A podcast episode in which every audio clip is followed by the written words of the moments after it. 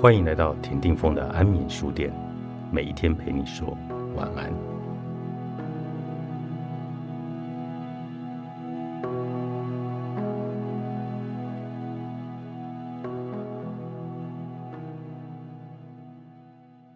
当我们相爱时，我们就像是彼此的镜子，反映着对方，并且看到无限无尽的空间和未来。我如果要了解自己，不是把自己独守孤立，而是从别人的反应中看到自己。若是人人对我拂袖不理，那我就该好好检讨自己了。人总是严以责人，宽以待己。有多少人不是总爱怨天尤人吗？但是若人人皆弃你而去，众叛亲离，连上帝也不垂顾，这个人就必须好好的自悔自省了。所以，反映自己最好的方法不是顾影自怜，而是观察别人对你的反应。说到关怀之道，我认为承诺带来的归属感非常的重要，这是与寂寞对抗的美好感受。当你从外面回家，总有人等着你迎接你。你忙碌了一天，但是知道为谁而忙。日复一日，年复一年，你为家付出的心力。你也从家中得到了慰藉。与亲密关系有关的另一件事是，它会扩展我们的世界。希望我手边有一块画板，可以把这种美好的关系呈现在大家的眼前。瞧，这个我遇到了你，我们相互的吸引，共同的分享。这个我和你，于是相聚在一起，变成了我们。我们一起成长，一起生活。我没有失去自己，你也保持本质，但是我们发展成一条宽阔的韧带，连起了你我，拓展了我们的世界。不要失去自我，你一旦放弃自我，就再也找不回来。保持你自己的本质，就如别人也不曾放弃他的特质一样。从我们扩展成你们、他们，在我和你的场景中。我们的世界也增大变广，从这个世界中，我们仍然在一起，不断的成长茁壮。即使不幸失去了我们，你仍然保持了自己，你不曾迷失，也不会缩小，因为你保有了那些爱的回忆和成长的痕迹。在我教书的大学中，有许多的妻子努力工作来供给丈夫完成学业，我并不常给他们忠顾。但是我总对他们说：“给自己成长的机会，不要整天守着打字机，单调的办公室就自满自足。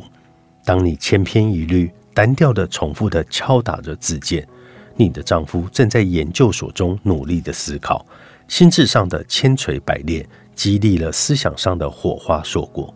你必须保持不断的成长，日复一日。你若不在心灵上注入心血，长出新枝。”如何能够给予别人若朝阳般的新鲜的你呢？你若能日新月异，不断的成长，就不会有冗长沉闷的片刻。这个世界是任你载歌载舞、追寻不尽的。拨出时间给自己，保持你对生活的好奇与乐趣，而不是乏味与狭窄。的确，志同道合世人相近，但是。不断的成长才是彼此相距不离的因素。思考的激励，身心的奋发，彼此理念的交换与共享，互相心智的发展与切磋，都是智慧之泉。相亲相爱，且试着去做一个智者，不要自限，做一个了无生趣的旁观者。另一个妨碍亲密关系的因素是一成不变。刻板的生活容易使人失去活力以及创造力。人都是倾向懒惰不变的，在动静之间宁可不变。但是在你以不变应万变的同时，别人都在日新月异中长进，他们可不像你所期待的一般，丝毫未曾改变。期待也是亲密关系的阻碍。你不能总是期待别人如你想象一般的理想，完全合乎你的心意。如果别人不符合你的期待，没有如你心意，你就生气懊恼，那是多么的幼稚啊！有人记得你的生日，你欢欣雀跃；忘记了你的生日，你就垂头丧气，有如世界末日。你真该笑自己的傻气。如果别人忘了你的生日，学习一点豁达的态度。他竟然忘了我的生日，这老伴，好吧，我给自己买件礼物，还可以选到自己真正想要的东西呢。期待是很累人的一种累赘，我们应该迎接每一个惊奇和新奇，而不是守株待兔的等待。今天的我和昨天的我已经不同，你怎么能够期待我重复昨天的老话呢？学生有时会举手发问：“你上周不是这样说的？”是的。比起上周，我又多学了一些，又注入了一些新知。我不能一成不变的啃着我的老教材啊！不要等待别人来传达你的感受，了解你的情绪。你不表达，别人如何猜得到？你想哭就流泪，你想笑就笑。我觉得破坏亲密关系的因素之一，也是由于一般人不善表达自己的感受，不能直接坦然的表现自我的感情。今日的社会，家庭分裂、婚姻破裂、自杀率加倍，人际关系淡薄，知己的关系、亲密的伴侣都不是垂手可得。亲密的知己是人际关系成熟的挑战，也是我们最大的希望。